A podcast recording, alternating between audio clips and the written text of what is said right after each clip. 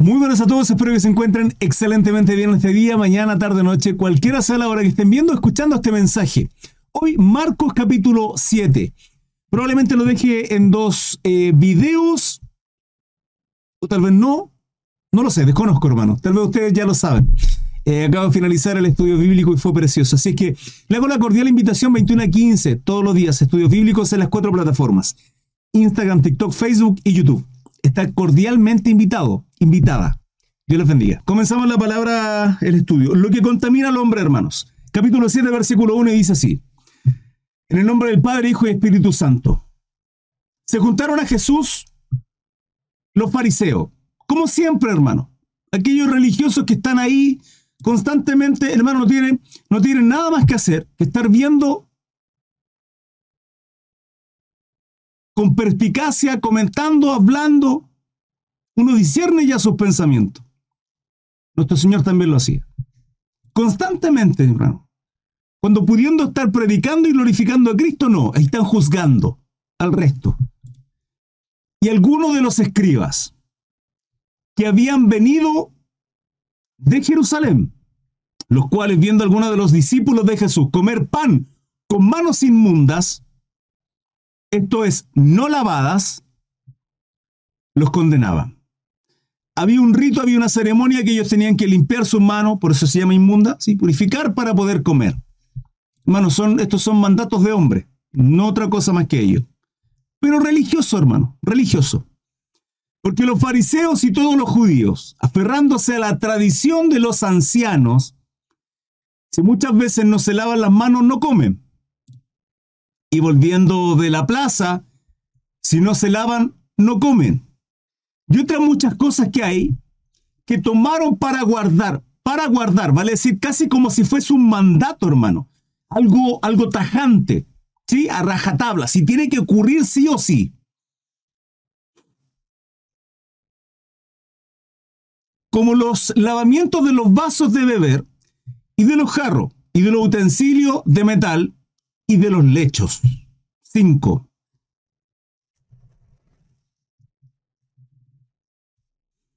Le preguntaron pues los fariseos y los escribas, ¿por qué tus discípulos no andan conforme a la tradición de los ancianos, sino que comen pan con manos inmundas? Respondiendo él les dijo, hipócritas, Bien profetizó de vosotros Isaías, este versículo 6.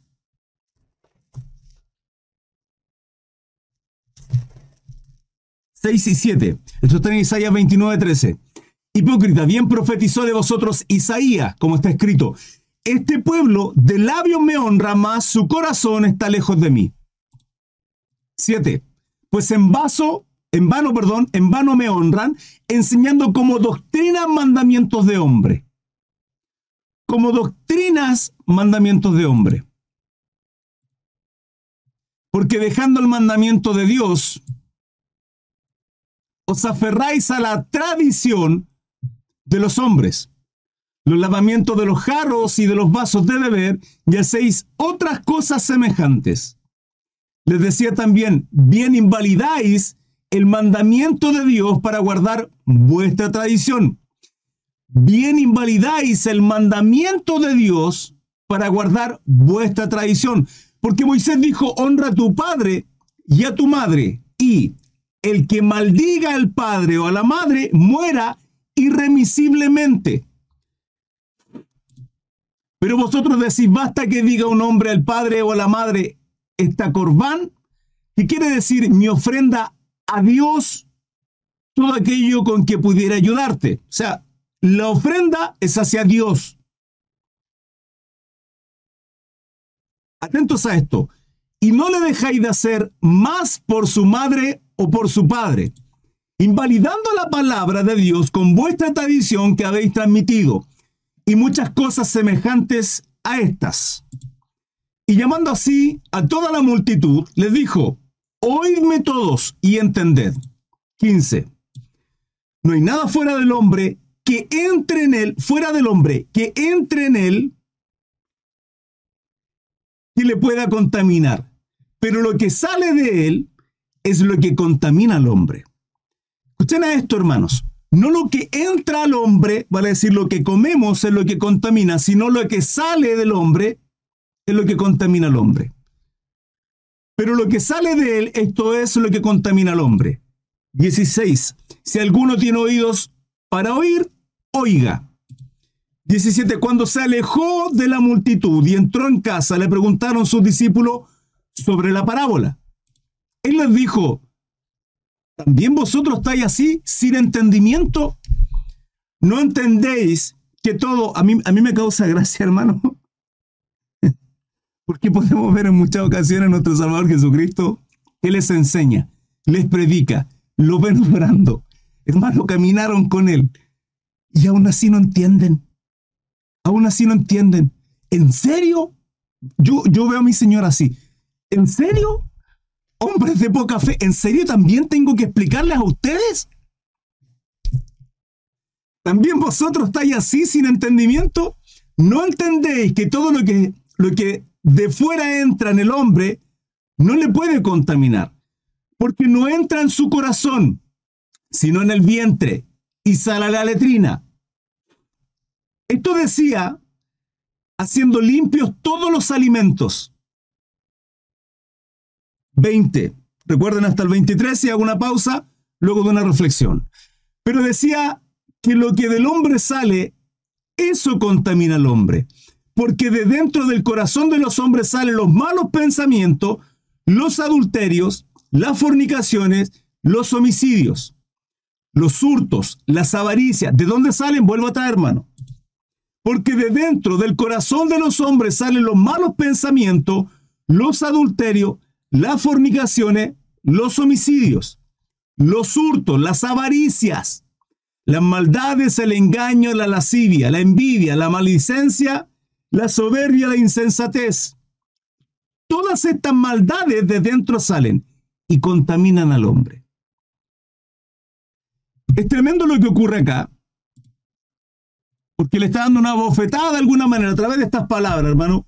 La espada está entrando, toca carne, en aquello religioso. En aquello religioso que se atrevan a juzgar legalistamente y hoy día sigue ocurriendo, hermano, la iglesia. Sigue ocurriendo. Apartan a la gente porque, porque no viene con una corbata, porque no viene bien vestido. ¿O acaso olvidamos que las puertas de las iglesias, de la iglesia de Cristo, tienen que estar abiertas de par en par para recibir narcotraficantes, drogadictos, alcohólicos, prostitutas, homosexuales?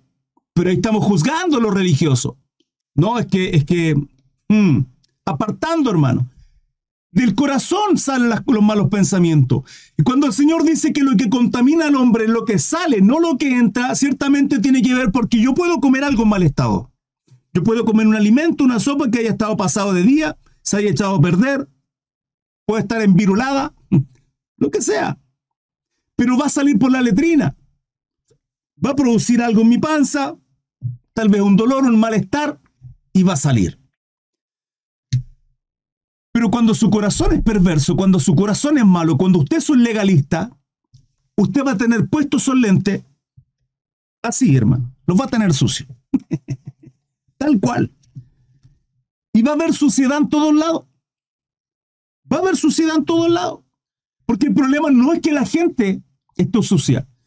Porque una persona puede ir a servir al Señor y usted va a decir, oiga, pero ¿por qué usted no viene así vestido? ¿Por qué no viene con corbata eterno? ¿No será que le pregunte mejor con amor, con misericordia? Y que tal vez el hermano con suerte tenga un pan en su casa para comer y no tenga para venir con una camisa preciosa con la cual usted viste todos los días o todos los domingos a la iglesia. Pero porque viene vestido así usted lo rechaza. Las puertas de la iglesia de Cristo tienen que estar abiertas de par en par. Y así, hermano, no solo la iglesia física, nosotros somos la puerta. Alzado puertas vuestras cabezas y entrará el Rey de Gloria. ¿Quién es el Rey de Gloria? Nuestro Señor Jehová. Jesucristo, nuestro Rey de Gloria. Por tanto, no puede haber nosotros, hermanos, ese legalismo en nuestra vida. No podemos andar por la vida juzgando, criticando a otros simplemente por su forma de vestir, por su... Ciertamente uno tiene que crecer y madurar. Es, incomprensible que una persona que lleva 5, 10, 15, 20 años en el ministerio, hermano, no haya una madurez en él. Tiene que haber una madurez en nosotros. Tiene que haberla. Pero no podemos juzgar a la gente, hermano, de esa manera. un neófito en la fe, alguien nuevo en la fe, recién convertido, meses, semana, un año. Es normal que vaya en un proceso de crecimiento. Pero se le juzga, hermano, a aquellos que están luchando con un vicio, luchando con el cigarro, con el alcohol, luchando con la homosexualidad. Pero hay temor. Yo he conocido gente homosexual, hermano, gente homosexual, con un dolor en su corazón de, que no saben cómo pueden salir de ahí, de esa situación. Quebrantados, con temor de Dios. Hermano Cris, no puede haber un homosexual. Ahí están los legalistas. Los pensamientos de aquellos que dicen, es imposible que un cristiano legalista, hermano. Porque acaso usted y yo no éramos putrefactos y lo seguimos siendo. Si hoy día lo único que nos, nos reviste, hermano, la gracia de Cristo. No hay otra cosa, es el Espíritu Santo en usted y en mí. Vístase con todo lo que usted quiera, etiqueta, marca, lujo, joya, todo. Lo más bonito. Pero ¿y su corazón cómo está? Porque lo que contamina al hombre es lo que sale, porque de lo que sale sale el corazón. ¿Qué hay en su corazón? ¿Qué sobreabunda en su corazón? Porque de lo que habla la boca, dice la palabra, es lo que hay en nuestro corazón. ¿Qué hay? ¿Qué hay, hermano? ¿Dinero? ¿Cosas materiales? ¿Qué, hay en su qué hay en constante? Usted véalo, usted juzgue. Su conciencia le va, le va a juzgar. ¿Qué hay? ¿Es fútbol todo el día? ¿Son ídolos todo el día? ¿Es Messi todo el día? ¿Es dinero todo el día? ¿Es mi trabajo todo el día? ¿Qué hay en su corazón? Porque lo que tiene que haber en nuestro corazón es Cristo. Y si es Cristo, se va a manifestar ello. Por eso la palabra dice que por su fruto los conoceréis. Hermano, por mucho que yo quiera aparentar, tarde o temprano va a salir la putrefacción por mi boca. Tarde que temprano. Por eso un cristiano no anda de chisme no anda cagüineando, inventando cosas. No lo hace, hermano. Es imposible, no es correcto, no es normal. Un cristiano no camina en, tinieblas. Un, cristiano camina en rectitud, en justicia. Va a elogiar, va a honrar a otros. Hay una cuestión que se llama en psicología, tal vez hayan hermanos psicólogos por acá, no recuerdo específicamente el, término, pero tiene que ver con todo aquello que nosotros decimos del resto, es algo que tiene que ver con nosotros, como cuando hablamos y decimos, no, esta persona es así, es así, usted está hablando de usted, aunque no se dé cuenta. Porque lo que está viendo en ellos son los defectos que usted tiene. De lo que abunda en su corazón habla la boca. ¿Qué hay en nuestro corazón, hermano? ¿Es Cristo? ¿Es realmente Él? ¿Es nuestro Dios por sobre todas las cosas? Amarás al Señor tu Dios con todo tu corazón, mente, alma, con todo, y a tu prójimo como a ti mismo. Si realmente, si realmente es Dios en nuestra vida, entronado, si realmente es Cristo glorificado en nuestro corazón, en primer lugar, hermano, la gente se tendría, los naturales se tendrían que aburrir de, de que todo el día y la única forma y lo único que hablamos de Cristo. Hermanos, ¿de qué vamos a hablar? ¿Qué más vale la pena hablar en esta vida? ¿Qué más? Hay muchos temas por los cuales conversar. Nos podemos sentar a conversar de muchas cosas. Y en todo ello me sale el Cristo en mi vida, hermano. En todo momento. No hay otra cosa en mi vida. En mi matrimonio tiene que estar Cristo central. Cristo, glorificado en mi matrimonio. Si Cristo no está en mi matrimonio, hermano, mi matrimonio se viene a pique. Se viene a pique. No soy yo o mi esposa, somos mi esposa y yo, una sola carne y Cristo ahí con nosotros. Nuestro Dios en medio. En mi casa, con mis hijos, tiene que estar el Señor. Para, hermanos, tenemos que amar por sobre todas las cosas a Dios. Y cuando tenemos a Dios en nuestro corazón, nuestra boca lo habla. Pero cuando no basta solamente que escuchar háblame para que te conozca. No basta solamente que escuchar a una persona un rato, un rato hermano, para discernir qué es lo que tiene en su corazón. Un rato. Y podemos aparentar un par de veces, un par de días, pero tarde que temprano, hermano, saldrá lo que hay en nuestro corazón. Tarde que temprano. Quien tenga oído, oiga. ¿Qué hay en nuestro corazón? Es la pregunta en este primer tema. Hermanos, les leo y les doy la más cordial bienvenida a aquellos que se van sumando a las plataformas. Estoy en simultáneo en Instagram, TikTok, Facebook y YouTube. Les pido perdón si no puedo leer todos los comentarios. Es humanamente imposible, ¿sí? Les pido por favor paciencia si no puedo leerlos. Agradezco a todos y cada uno de los que me están siguiendo en TikTok. Gracias hermanos, sean ustedes bienvenidos. Agradezco también a David Hernández por ese corazoncito, su ofrenda, mi hermano, Dios le bendiga, esa rosita. Muchas gracias. Y le doy la cordial bienvenida a aquellos que nos han saludado de momento en, las diferentes plataformas. A su disposición. Dudas, preguntas, consulta, hermanos. Y comenzamos, hermanos, desde el versículo 24.000 hasta el 30. Dice, la fe de la mujer sirofenicia.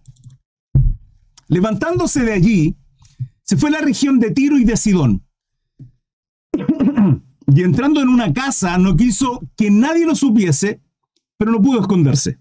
Hermano, a esta altura, muchos seguían a Jesucristo, por varios motivos. Les compartí ayer.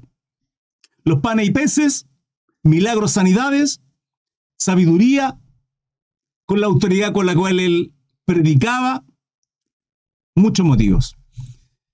No pudo esconderse. 25. Porque una mujer cuya hija tenía un espíritu inmundo, luego que oyó de él, vino y se postró a sus pies. Hermanos, es tremendo esto. Que los demonios se postren y le reconozcan y tiemblen ante la presencia de nuestro Señor Jesucristo. Lo podemos ver ya en estos seis y ya siete capítulos de Marcos. El primero de los cuatro evangelios que vamos a, leer y estudiar en adelante. Luego que oyó de él, vino y se postró a sus pies. La mujer era griega y sirofenicia, de nación, y le rogaba que echase fuera a su hija, y le rogaba que echase fuera de su hija al demonio. Hicieron un exorcismo. Pero Jesús le dijo, deja primero que se sacien los hijos porque no está bien tomar el pan de los hijos y echarlo a los perrillos. Respondió ella y le dijo, sí señor. Pero aún los perrillos debajo de la mesa comen las migajas de los hijos. Entonces le dijo, por esta palabra ve, el demonio ha salido de tu hija. 30 y finalizo este segundo tema ya, título, y cuando llegó a ella a su casa, halló que el demonio había salido y a la hija acostada en la cama. Hermano, es precioso ver este tipo de suceso que tiene que ver no con otra cosa más que la fe de aquella mujer. Hermano, humillada, postrada completamente su corazón delante de la presencia de nuestro Señor. Completamente. Si se dan cuenta, Jesús conociendo ciertamente su corazón, sus pensamientos, le dice, los hijos tienen que comer primero, luego los perrillos. Y ella se humilla ante nuestro Señor. Y le dice, pero ciertamente también los perrillos comen de las migajas que caen de la mesa de sus amos, de su Señor. ¿Sí? Aún aquello, los perrillos se sacian. Y en la fe. Es tremendo porque podemos verlo en el capítulo 6 al comienzo, donde Jesús en Nazaret dice la palabra. Dice, y no pudo, el versículo 5, y no pudo hacer allí ningún milagro, salvo que sanó a unos pocos enfermos poniendo sobre ellos las manos. ¿Por qué? Porque no había fe. ¿Por qué no había fe? Y sale este versículo tremendo. En el 4 Jesús les decía, no hay profeta sin honra sino en su propia tierra y entre sus parientes y en su casa. Hermano, usted puede ser un predicador, puede ser tener todo y para la gloria de nuestro Señor. Pero en su casa, sus parientes y su gente no le va a honrar como tal. Es tremendo eso. A Jesús ocurrió. Por eso él dice ese versículo 4, 6.4. Y luego en el 6.5 menciona que no pudo hacer muchos milagros. ¿Por qué? Por la falta de fe de ellos. No porque Cristo no podía, sino por la fe. Lo que mueve la mano de Dios es nuestra fe. Como somos hombres de poca fe, hermanos, si tuviéramos tanta fe, Ahora, esa fe va creciendo cada día y eso es lo que uno tiene que entender. Cada día nuestra fe va creciendo en medida de qué? En medida que se va poniendo a prueba. Por eso las pruebas son, son buenas. Por eso la palabra dice que para los que aman a Dios, todas las cosas nos ayudan a bien. Todo. Aunque sea desesperanzador, triste, angustioso, aunque sea, hermano, de pronto, aunque caigan lágrimas de nuestros ojos y no comprendamos como hijos de Dios tenemos que estar absolutamente seguros que es propósito de Dios. Siempre y cuando luego hagamos las cosas bien delante de Dios, claramente. O sea, si estamos viviendo situaciones malas, conflictos, hermano, si tengo problemas en mi trabajo porque soy un mal trabajador, si tengo problemas en mi casa, si yo siendo cristiano, hombre, mujer, soy un mal ejemplo, hermano, claramente va a tener problemas. Usted está viendo puerta, hermano. está abriendo puertas, hay alguien que le va a apuntar y le va a acusar. Pero haciendo las cosas correctamente, aún eso no nos exenta de vivir procesos en los cuales Dios nos va a capacitar. Y nuestra fe va creciendo. Nos va a capacitar en situaciones en las cuales de pronto un hijo va a estar enfermo, con fiebre o alguna situación. ¿A qué acudimos? Lo primero que acudimos, medicamentos, médicos o hijo, no se preocupe, Dios le va a sanar. Y ahí está nuestra fe. Lloramos primeramente, confiamos en nuestro Señor. Y nuestra fe va a ir creciendo. Y nuestra fe va a ir creciendo. En cada situación, en cada problema, en cada dificultad que nosotros vayamos viendo, que Él se vaya glorificando en nuestra vida. Y, hagamos, y hermano, aprendamos a ser parte a Dios en cada una de las situaciones que vivimos. En cada una. Porque nuestra debilidad, Él se glorifica. Y nuestra fe se va, se va a ver fortalecida. Es la fe de una mujer y que se humilla, hermano, que se humilla ante la presencia de nuestro Salvador Jesucristo. Simplemente su fe. Dudas, preguntas, consulta, hermanos. Les leo. Marcos 7, 31 al 37.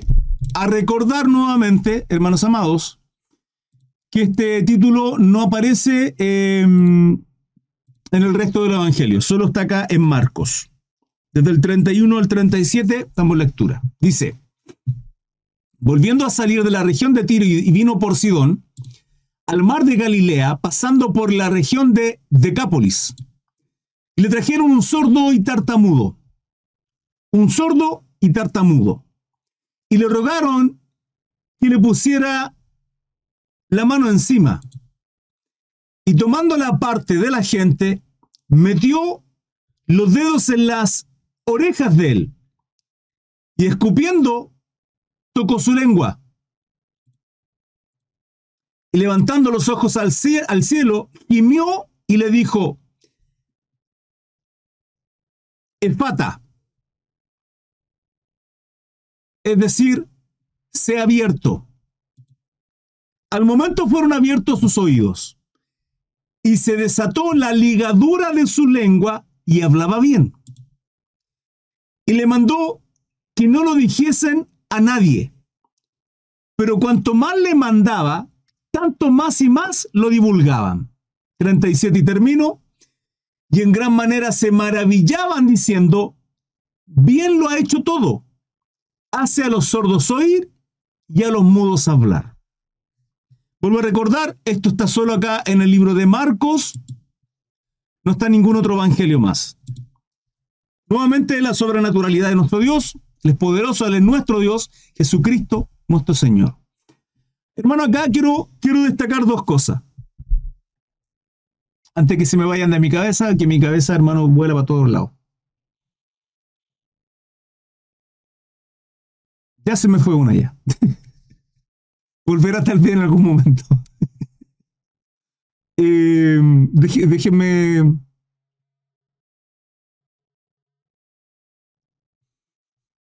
Bueno, voy a hablarles de la primera. Hace poco no recuerdo quién de ustedes me compartió eh, por Messenger, creo que me fue mi hermano Jorge, por Messenger, eh, un video.